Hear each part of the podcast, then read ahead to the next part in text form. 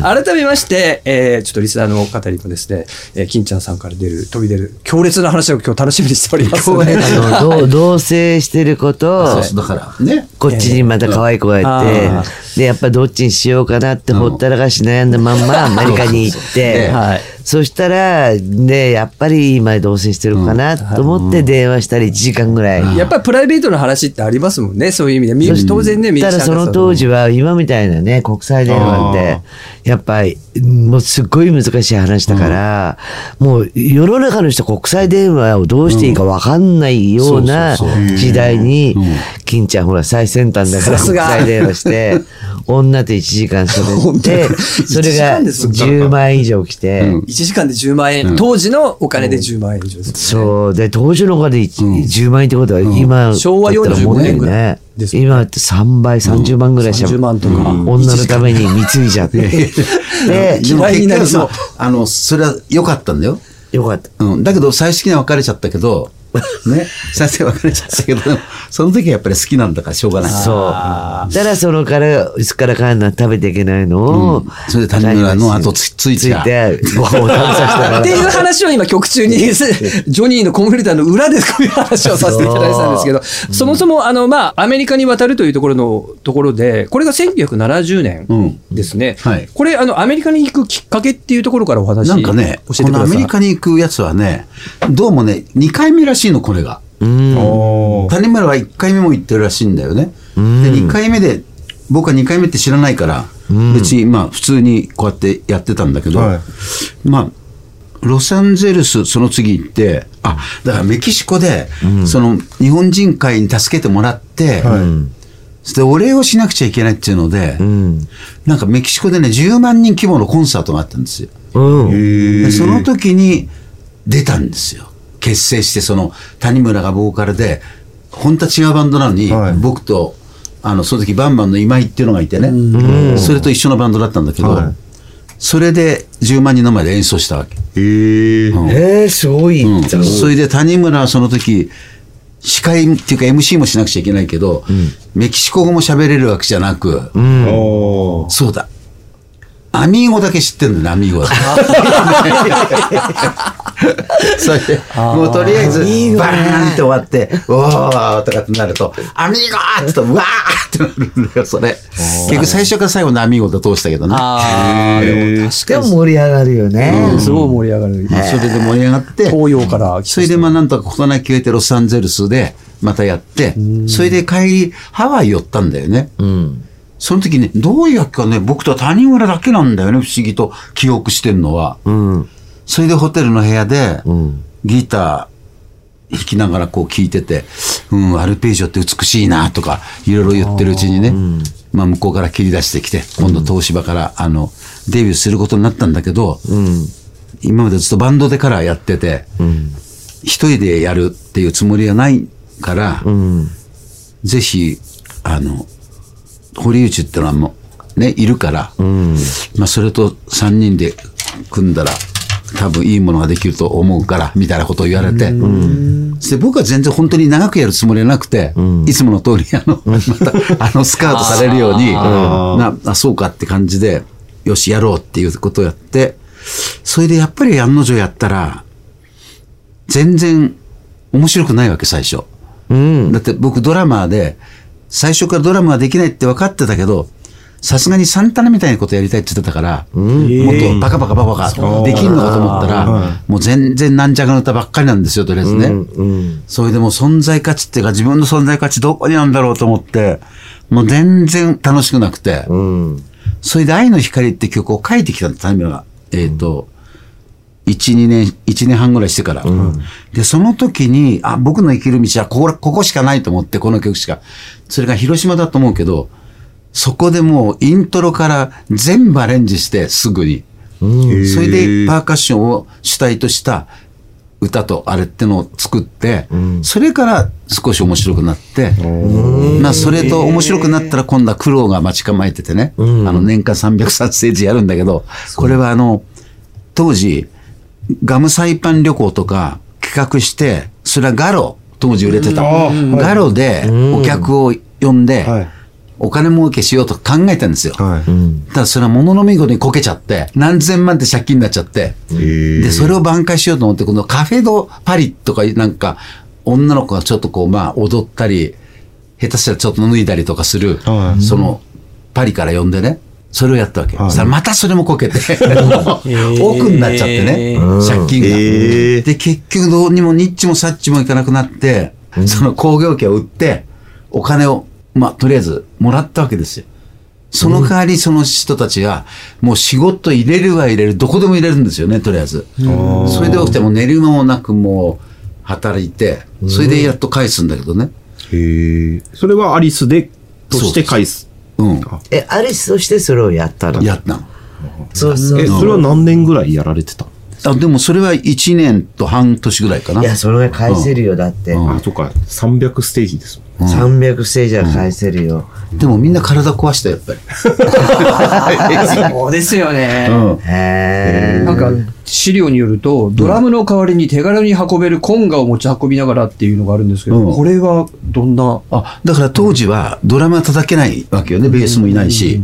だから、コンが2つを抱え、で、谷村はギター、うん。ベイヤーはギターとマンドリン。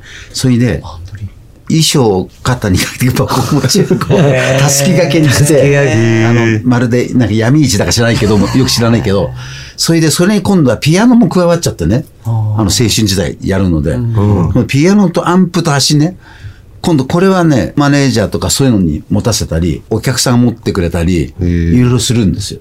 だ昔のファンってみんな優しいのね、とりあえずね。うん。それで全国を回って、えー、1年半。うん。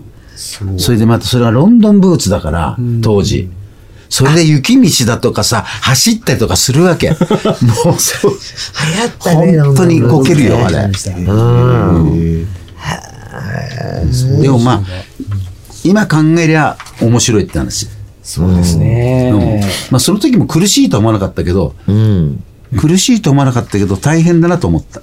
うん。で、借金解消あって、これ、あの、放牧されたわけじゃない。うんそしたらどうなったの？えー終わってからかな、青春時代っていうのを出して、うん。ね。今みんなトップギャランって言うけど青春時代って言うと、でもアリスの青春時代ってあるんですよ。はそれで、なんと、やっぱりプロが作詞作曲すると、こうも違うのかっていうぐらいね、僕たちが作曲してやってたのは、はい。オリコンってあの、200位まで出るじゃないですか。で、いつも189位とか、ね、190ないんで、お、出たと思うと1週間ぐらいでなくなるわけ。はね。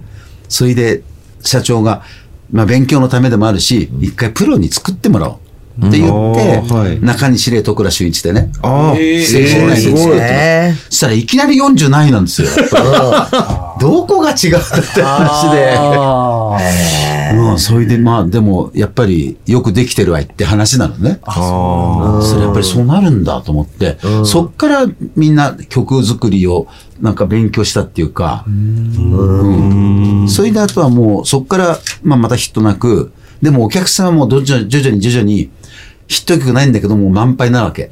あのラジオでもほら、チンペイさんやってる、はい。でもう300何箇所行ってこう、一生懸命やってるのを、やっぱりファンっていうのは見てるわけじゃない。ですから、初めて行った人もまあ結構感動したりしてね。そして満杯で、それである日、疲れ切って、千駄ヶ谷の事務所あった時に、春名元気って男がいて、やがて佐野元春とかそういうやつの、まあ、社長になるんだけど、はい。それが何気なくその、ギターでね、今はもう誰もっていう曲を歌ったわけ。あはいそれは、ウッディウっていうグループの歌なのね、本当は。で僕はそれ初めて聞いた時に、すごいおとなしい曲なの、本当は。うん。今はもう誰もっていうような、フォークの感じだったんですよ。あフォークねうん。そそれを聞いて僕はね、ひらめいたんですよ。うん。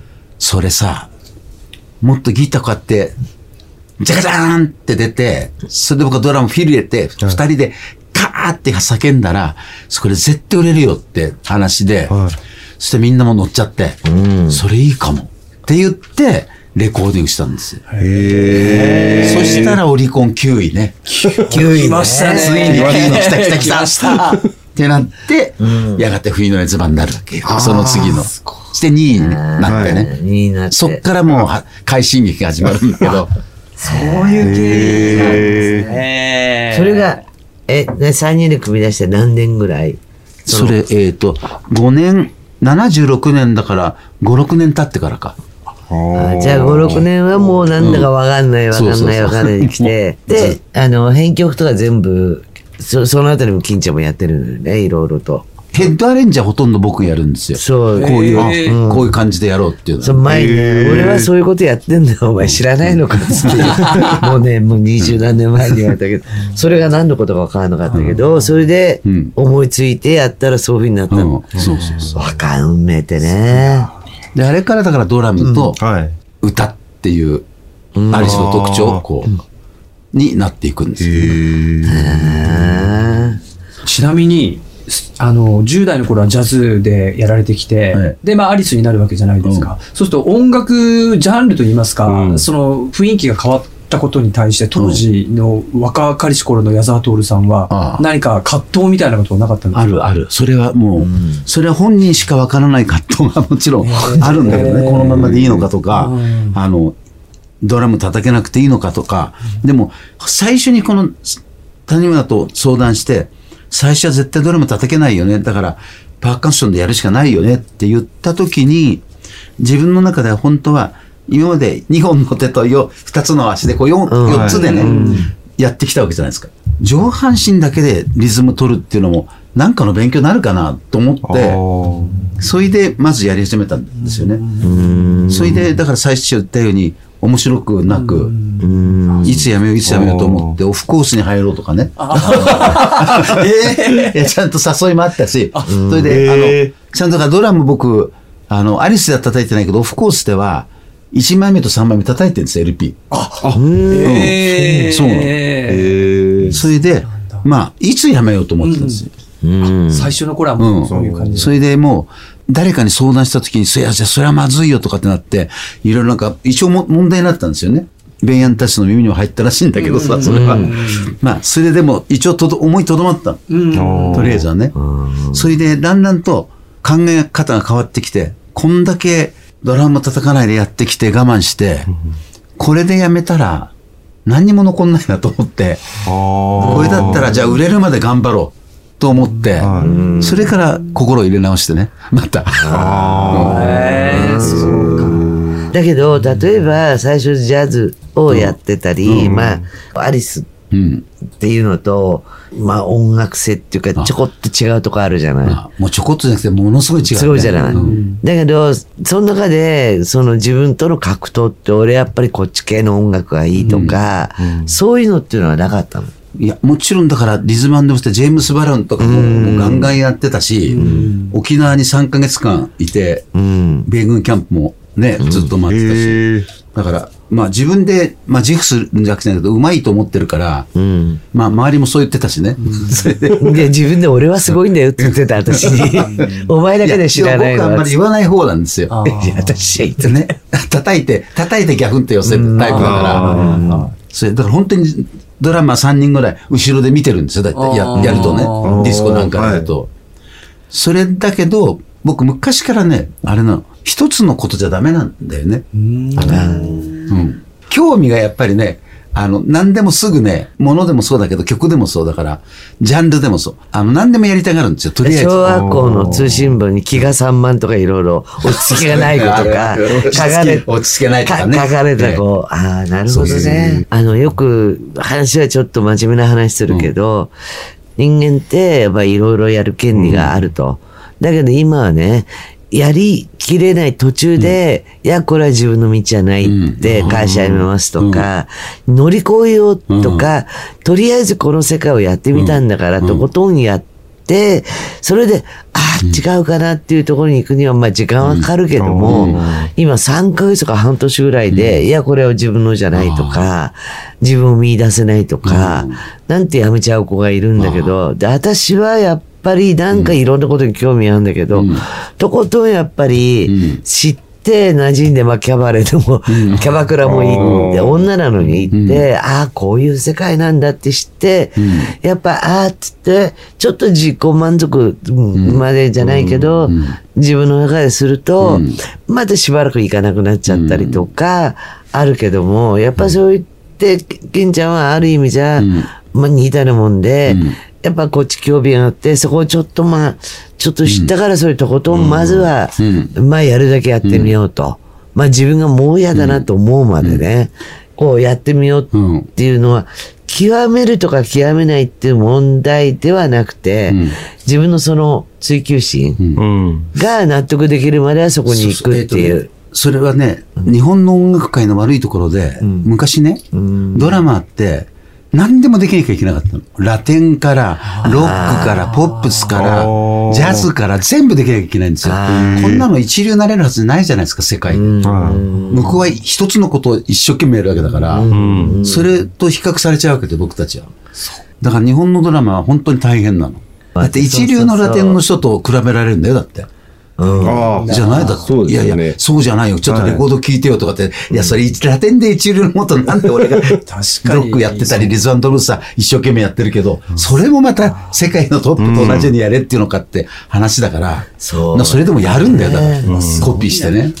陸上選手が全ジャンル一流になるって言ってるのと一緒だ。十種競技みたいなもん。そうなの。ですよね。うん。いや、本当は過酷な話、それは。みんな。で陸上って言ったら何やってんの？じゃなくて、全部オールマイティにできないけないしかも一流レベルで。そうドラマーっていうのはどっちかって後ろにいるから、うんそのギターとかなんとかよりもちょっと目立たない。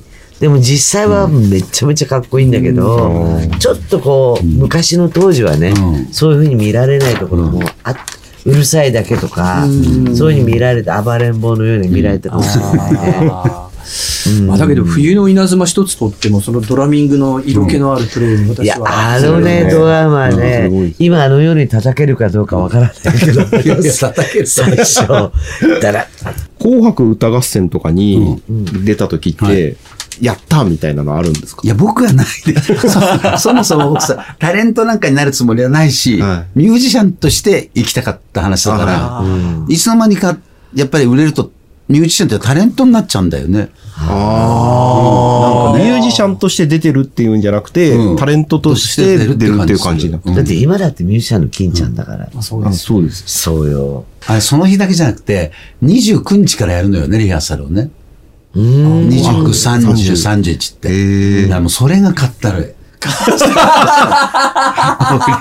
ハーサル短いのが大好きなんだもんだって。ああ、どちらかというと、いなんか一発撮りじゃないですけど、一発本番の方が、昔はみんなほとんどそうだから、あまあそうですよね。あ、それで待ち時間も長いしもうね。一時間拘束時間がね、もう。高速すごいよね。でも、聞かないとダメだしね。へなんかレコーディングとかで、例えばさっき冬の入れ歯ありましたけど、このドラミングはいいと思った時に、ディレクターさんとかから、ちょっとそれいらないかもみたいあなあ、、それあるある。何か鳴り物とか、はいこれ、これ必要じゃないとか、じゃあ一回やってみるねって言ってと、やっぱり全員でいらないだとか。あそのまた逆もあるからね。ねアリスのレコーディングっていうのはそういうパターンで言うと、どういう感じで撮っていくんですか？まあ大体前期と中期後期ってあって、は前期はほとんど3人で打ち合わせい。し、はい。レコーディングの時も3人でやるんですね。で、中期になるとだんだんアレンジャーも入れて、あそれでアレンジャーとみんなで考える。あ。で、そのうち後期アレンジャーと僕と谷村。米安ほとんど入らずに 決めてっちゃうんだけど。ーえー。そうそう。だから感想のメロディーとか大体僕と陳平さんとで決めちゃうんですよ。感想のメロディー。で、堀内さんは、できて、できて、うん、わかったわかった、つって。うんだから米安が自分で作った曲だけど、僕たちがいじくり倒すわけだ。でも怒らない。怒らない。うん信用してるから。いいんじゃない？つって。やっぱアーティストごとにそういうカラーがきっとあるでしょうからね、作品で生きていくにあたっては。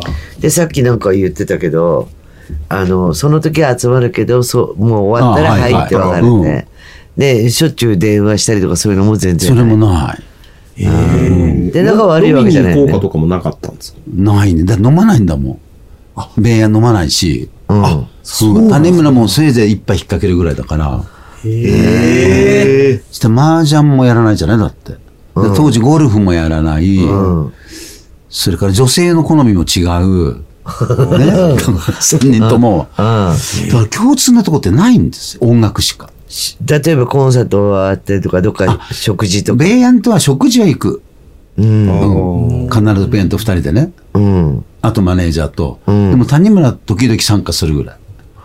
谷村だからあの、ルームサービスが好きなんだもんだって。え、じゃあ地方のコンサートとか行っても、ん3人で終わった後に、行かないね。あ、行かない。打ち上げもない。うん。打ち上げ最近ないんですよ、打ち上げも。で、谷村新さんは、もう、ルームサービスが大好きだからそうそうそううん、それ頼んで食べてる。